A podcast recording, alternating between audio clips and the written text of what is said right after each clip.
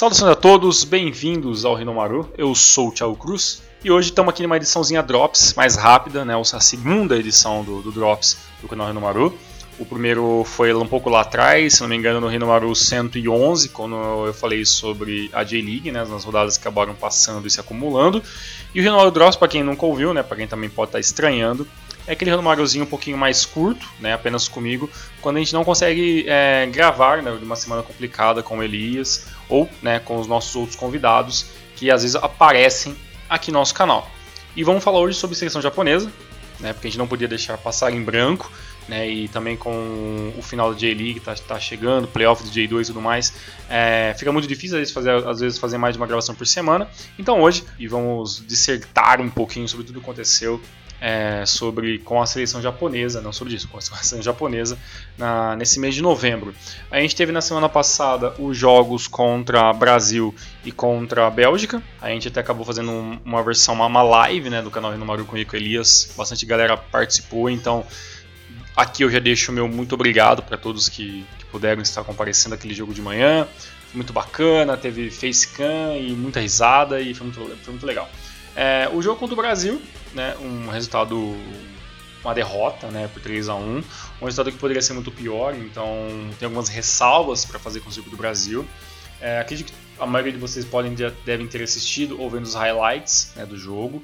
O jogo foi é, às 10 da manhã, se eu não me, não me engano, e o jogo começou com o seguinte, né, o, o Japão é, começou muito na defensiva, né, o Brasil impôs que o, Japão jogasse na defensiva porque começou com um ataque muito, muito forte, né, um meio de campo muito, muito coeso né, daquilo que estava fazendo. O Japão sentiu é, a, a, diferença técnica do, do Brasil, essa é, essa é uma grande verdade.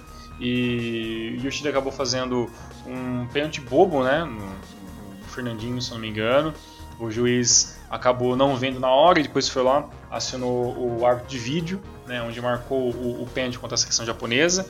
O Neymar acabou convertendo o gol, né, isso aos 10 minutos, 9, 10 minutos. É, pouco tempo depois, é, teve um outro pênalti, né, aí em cima, se não me engano, do Yamaguchi. E esse segundo pênalti foi um, um carrinho desnecessário, né, e até foi em cima do Gabriel Jesus. Né. O Neymar bateu o segundo pênalti e o Kawashima defendeu, né, o nosso goleirão aí. No entanto, a bola sobrou para o Ideguchi, que teve uma partida muito atípica né, dessa vez, acabou errando a tirada de bola, acabou escorregando no campo na, e sobrou a bola para Marcelo, que fez um golaço chutando fora da área, indefensável para o goleiro japonês. E quando o, Japão fe, o Brasil fez o segundo gol, o Japão meio que sentiu que não seria dessa vez que poderia vencer. Né, a gente já esperava uma goleada, porque o Brasil criou algumas chances que poderiam ter acabado o primeiro tempo até em 4 a 0 o terceiro gol do Gabriel Gil saiu ainda no terceiro no primeiro tempo, onde uma jogada de bola fácil, troca de bola na profundidade, o Japão simplesmente perdido no meio da parte defensiva. E o Gabriel Jesus acabou fazendo o gol basicamente debaixo da, da grande área. E, e no segundo tempo o, o, Brasil obviamente tirou o pé. Né? Era, um, era um amistoso onde o Tite sabia que após ter feito um bom primeiro tempo, o segundo tempo seria apenas uma, uma, uma possibilidade de apenas administrar o placar, e foi o que o Brasil fez é, com as mudanças, o Japão se impôs mais, né? Então o, o Brasil tirou tirou, tirou Neymar, né? tirou o, o, Gabriel Jesus que era o centroavante, né? Tirou tirou o William, né? Tirou vários jogadores, tirou até o goleiro, né? Que acabou entrando o goleiro do Corinthians, o Cássio. E, e essas mudanças de, de, jogadores acabaram nivelando um pouco né, para o Japão essa partida, é onde a gente começou a tentar sair um pouco mais pro, pro jogo, né, acabamos fazendo gol com o Makino, né, se não me engano foi um gol de cabeça na metade do segundo tempo, mas o jogo acabou ficando por isso mesmo, o, o, o Japão teve até a chance de fazer o segundo gol, ele chegou a fazer o segundo gol com, com o Sugimoto, mas o gol estava impedido, foi uma pena, o Sugimoto que acabou entrando no finalzinho apenas do jogo, mas mostrou que talvez com, com um pouquinho mais de, de, experiência, ele possa ser muito útil na seleção. É, o Japão introduziu com o Kawashima no gol, os zagueiros Makino e Yoshida, os pontas, os laterais, né, o Nagatomo e o Hiroki Sakai. Entramos com três volantes, né, com três jogadores de meia, né, sendo um volante fixo que é o Yamaguchi, o Hasebe e o Ideguchi como nossos, nossos meias. E na frente, Haraguchi pela ponta, Kubo pela outra ponta e o Osako né, como nosso centroavante. No segundo tempo entrou o Inui, né, entrou o Ataru Endo, né, também entrou também o Asano e o Sugimoto. Essas foram as substituições do Vahid Halildic, que, que até o Thiago Bom Tempo frisou na, na matéria que ele fez no, no futebol do Japão, que o Halildic, após o empate com o Haiti no mês de, de, de outubro, o Halildic falou, pô, se a gente jogar assim contra o Brasil, a gente vai acabar tomando 10 gols. E talvez esse resultado de 3x1 foi até um, um resultado adverso, né? Aquilo que o Halildic pensou. Até muito porque o Brasil acabou tirando o pé. Se o Brasil tivesse jogado com o time é, inteiro, os 90 minutos, com certeza a gente, a gente, teria tomado mais gols. Não 10 gols, mas pelo menos uns 4, 5 a 1 acaba, acaba, acabaria sendo. O, o Japão mostrou, infelizmente, uma certa dificuldade né, em reverter alguns placares quando a equipe é muito superior. Né, o Halidic em nenhum momento também conseguiu impor algum ritmo um pouco diferente para a equipe, né, apenas no segundo tempo, quando, quando o Brasil mudou seus jogadores, aí que o Halidic talvez é, viu que poderia estar tá atacando um pouco mais pelas pontas, que foi aí que que, que o Inui acabou parecendo um pouco melhor quando, quando entrou no lugar do, do, do Haraguchi. Né? Foi aí que o, que o Asano acabou entrando no lugar do Kubo, que para mim foi um, o pior jogador da partida, né? pelo lado do Japão. Extremamente apagado, né? um, um jogo arrastado praticamente um tempo todo, tanto que foi o primeiro jogador a ser substituído no começo do segundo tempo. Então, o, o, essas, essas foram as ressalvas mais negativas né, do, do Japão, essa, essa maneira um pouco apática de, de, de, enfrentar o Brasil, que é uma seleção de ponta, é uma, é uma das seleções que com certeza estarão cotadas para vencer a Copa de 2018. Né? Não vou falar em, favoritismo, mas o, o, Brasil ele entra assim como um, é, um dos principais e também vai ser cabeça de chave. Né? Então temos todos esses, esses problemas. Né? O, o Ideguchi, a galera acabou crucificando um pouco, né? O Edgut jogou uma partida muito ruim, teve a falha no segundo gol do Brasil, mas é, para mim foi um, um, um, episódio que poderia acontecer com qualquer, qualquer outro jogador. Ficou um pouco mais complicado porque ele é um dos jogadores mais novos do elenco, né? mais do gol importantíssimo contra a Austrália quando nas eliminatórias, mais de outras boas partidas, o Deguchi ele é um dos jogadores que não tem a cadeira ativa no elenco. E isso faz com que os torcedores e a imprensa acabam ficando, pegando um pouco mais do pé do, do meia barra volante do Gamba Oscar. É, as ressalvas para mim positivas do jogo foram essa, essa possibilidade do Japão jogando um pouco de para igual, quando viu que o adversário caiu um pouco de produção. Então isso é, isso é bom, tá? pensando em, em seleções de nível B. Depois possivelmente vai acabar tendo uma dentro do grupo do Japão, né? É, o, o, o sorteio da Copa é agora no dia 1 né? Então daqui seis dias nós já saberemos né, quais são os adversários do Japão na Copa de 2018. E para mim, a, a, o melhor jogador em campo foi o Hiroki Sakai, o lateral direito do, do Japão. É, enfrentou o Neymar de igual para igual, tentou, né, o Neymar estava jogando do lado dele. É, em nenhum momento ele, ele deixou de marcar o Neymar, em nenhum momento ele deixou é, de, de, mostrar garra para enfrentar um, um, jogador de ponta, que é o, que é o Neymar. E às vezes, por mais que ele não tenha ganhado todas as, todas as possibilidades, um jogador que, quando entrou o, o, o, o Diego Costa né, no lugar do Neymar no segundo tempo, o, o Hiroki Sakai acertou todas, acabou nivelando qualquer tipo de jogabilidade pro lado direito do campo, então para mim ele é o grande destaque desse jogo. Né, o Kawashima também fez uma boa partida, é, o, o, Makino, que normalmente é, ele fica um pouco na sombra do Yoshida, acabou se sobressaindo, até porque o Yoshida estava um pouco nervoso depois do pênalti da primeira etapa, então essas foram as, as melhores ressalvas. Né, o ataque do Japão nulo, né, nem o Osako, nem, nem o Sugimoto, que pouco pôde jogar, muito menos o Kubo e o Asano, é, tiveram boas partidas. O, o Haraguchi teve uma, uma, pequena chance, talvez uma, uma infiltração no primeiro tempo, mas foi só também. E o Inui, é, com um pouco mais de mobilidade, entrou no segundo tempo quando o Japão já estava um pouco melhor em campo.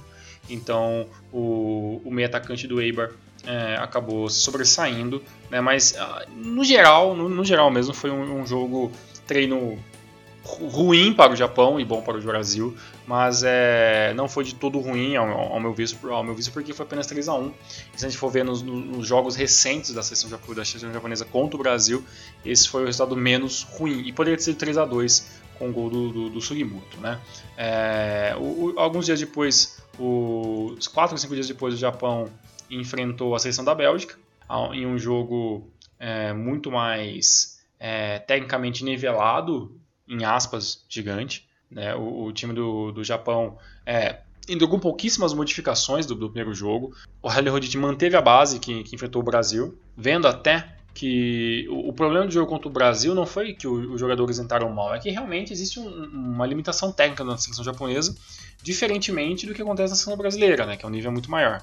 E, e com esse jogo contra uma das seleções que foi a grande seleção, digamos, de destaque né, é, na Copa 2014, é, a seleção da, da Bélgica veio para fazer o resultado. Né? O resultado não saiu no primeiro tempo, como eu acredito que eles esperavam.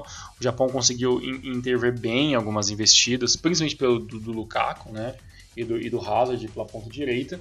E o Japão nessa partida entrou né, com né, o Kashima no gol, Yoshida e Makino no meio, né, como, perdão, como, como, como zagueiros. Os laterais, o Hiroki Sakai e o Nagatomo. Né, entrou com Yamaguchi como, como, como volante fixo novamente, e Deguchi e o, o Nakasawa, né? Na frente, Asano, Haraguchi né? e o Osako, né? Então, algumas pequenas modificações. No segundo tempo, entrou o Kubo, né? Que fez uma partida tão ruim quanto a, a, primeira contra, contra o Brasil. Entrou o Sugimoto, um pouco mais cedo, aos 33 minutos, teve um pouquinho mais de chance de jogar. Entrou o Takashi no, novamente no lugar do Haraguchi. Né? Entrou o Gotoku Sakai no finalzinho. E também, um pouquinho antes, entrou o Morioka, né, fazendo sua estreia na seleção japonesa no lugar do Nakazawa. É...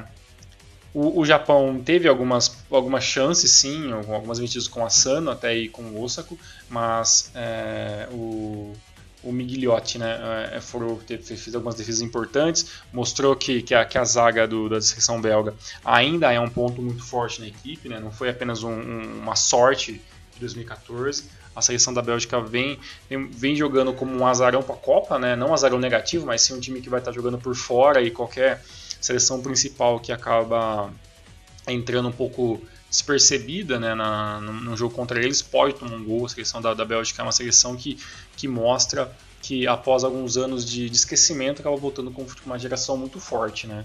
E essa geração ela amadurece em 2014 e chega em 2018 no seu auge. Né?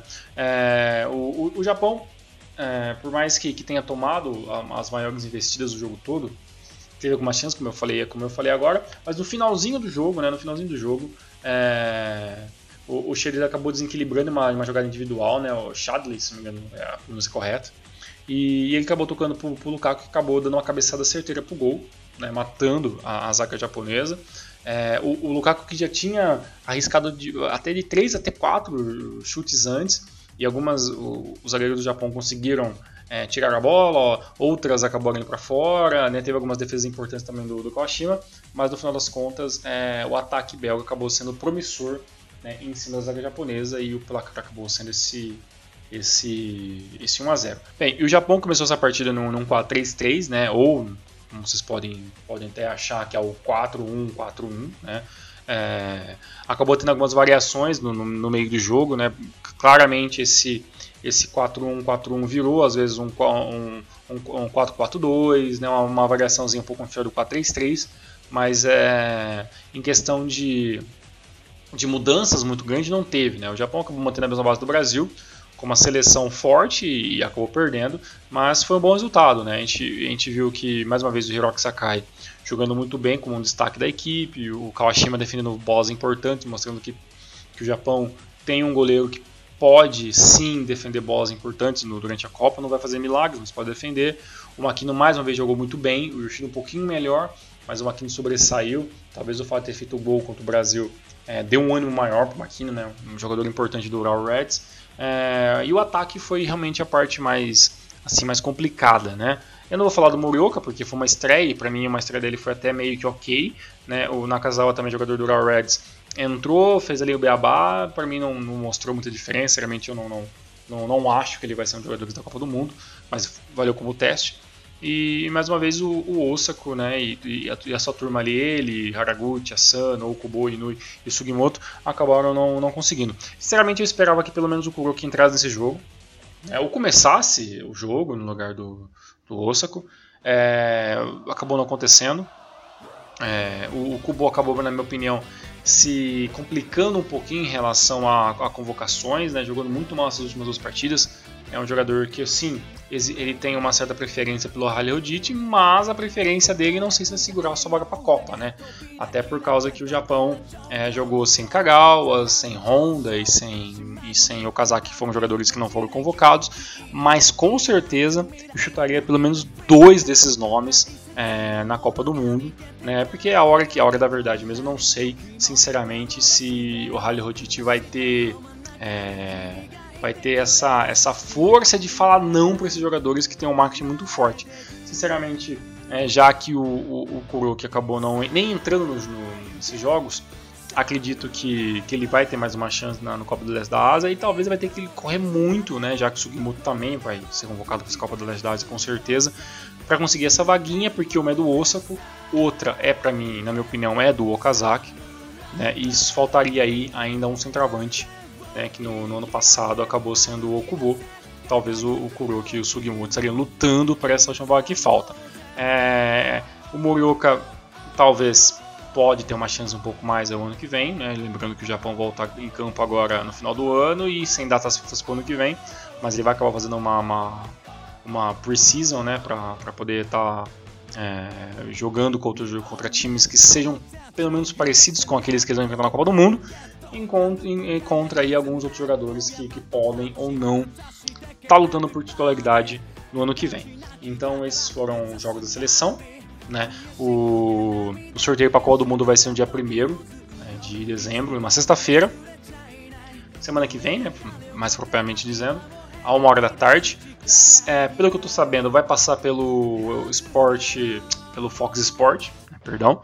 É, provavelmente que deve passar também por Sport TV, por pro ESPN. Eu não sei, apenas não consegui informação se a Rede Globo vai acabar passando isso ao vivo, mas com certeza vai dar para acompanhar pelo Globoesporte.com ou por qualquer outro veículo de comunicação grande, né, que fale sobre futebol. Então esse foi o Renewal Drops. Gostaria, claro, que vocês sempre dêem a opinião de vocês é, sobre o que vocês acharam. A gente recebeu algumas mensagens e até discutiu com a galera do chat do Futebol Nippon. E o, no final das contas, o resultado do, Brasil, do, do Japão contra o Brasil contra a Bélgica foram resultados que a torcida basicamente esperava. Esperava até placares piores, né? E, e o Japão mostrou que talvez ele, ele possa estar tá entrando em 2018, talvez como um azarão realmente, como, como ele vai ser visto, né?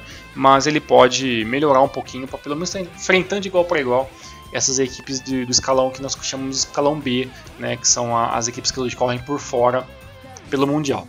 É, vai ser fácil? Com certeza que não vai ser. Mas também não vai ser impossível, né, já tendo que, que a seleção teve uma Copa para se aprender em 2014, que foi muito ruim. É, a, gente pode, a gente tem o risco de cair uma chave muito forte na Copa, até com Espanha e até com Brasil. É, eu sinceramente espero que não. É, se vocês fazerem testes né, nesses sites que disponibilizam o, os simuladores para a Copa do Mundo, você vê que o, Japão tem um caminho duro, né, a não ser que caia na, na chave de Rússia e Panamá, que teoricamente é considerado a chave mais fácil, né? Mas temos que esperar para ver o que realmente vai acontecer. É, desde já agradeço vocês. Voltamos semana que vem para falar sobre J-League, né, com, comigo com o Elias. E assim que der, voltamos a falar mais sobre o Japão, que com certeza temos programinhas agora em dezembro, após é, a Copa do Oeste da Ásia, que também é aquele, né, que em mata-mata com apenas jogadores da J-League, onde a gente vai poder ver o real, a real força, né, dos jogadores japoneses que atuam dentro do futebol japonês. Né, e assim, claro, é, montar essa base que poderia ser uma peça de reposição para a sessão principal que a gente vai precisar para 2018. Fechou? Um grande abraço para todo mundo, valeu, fique com Deus, até semana que vem.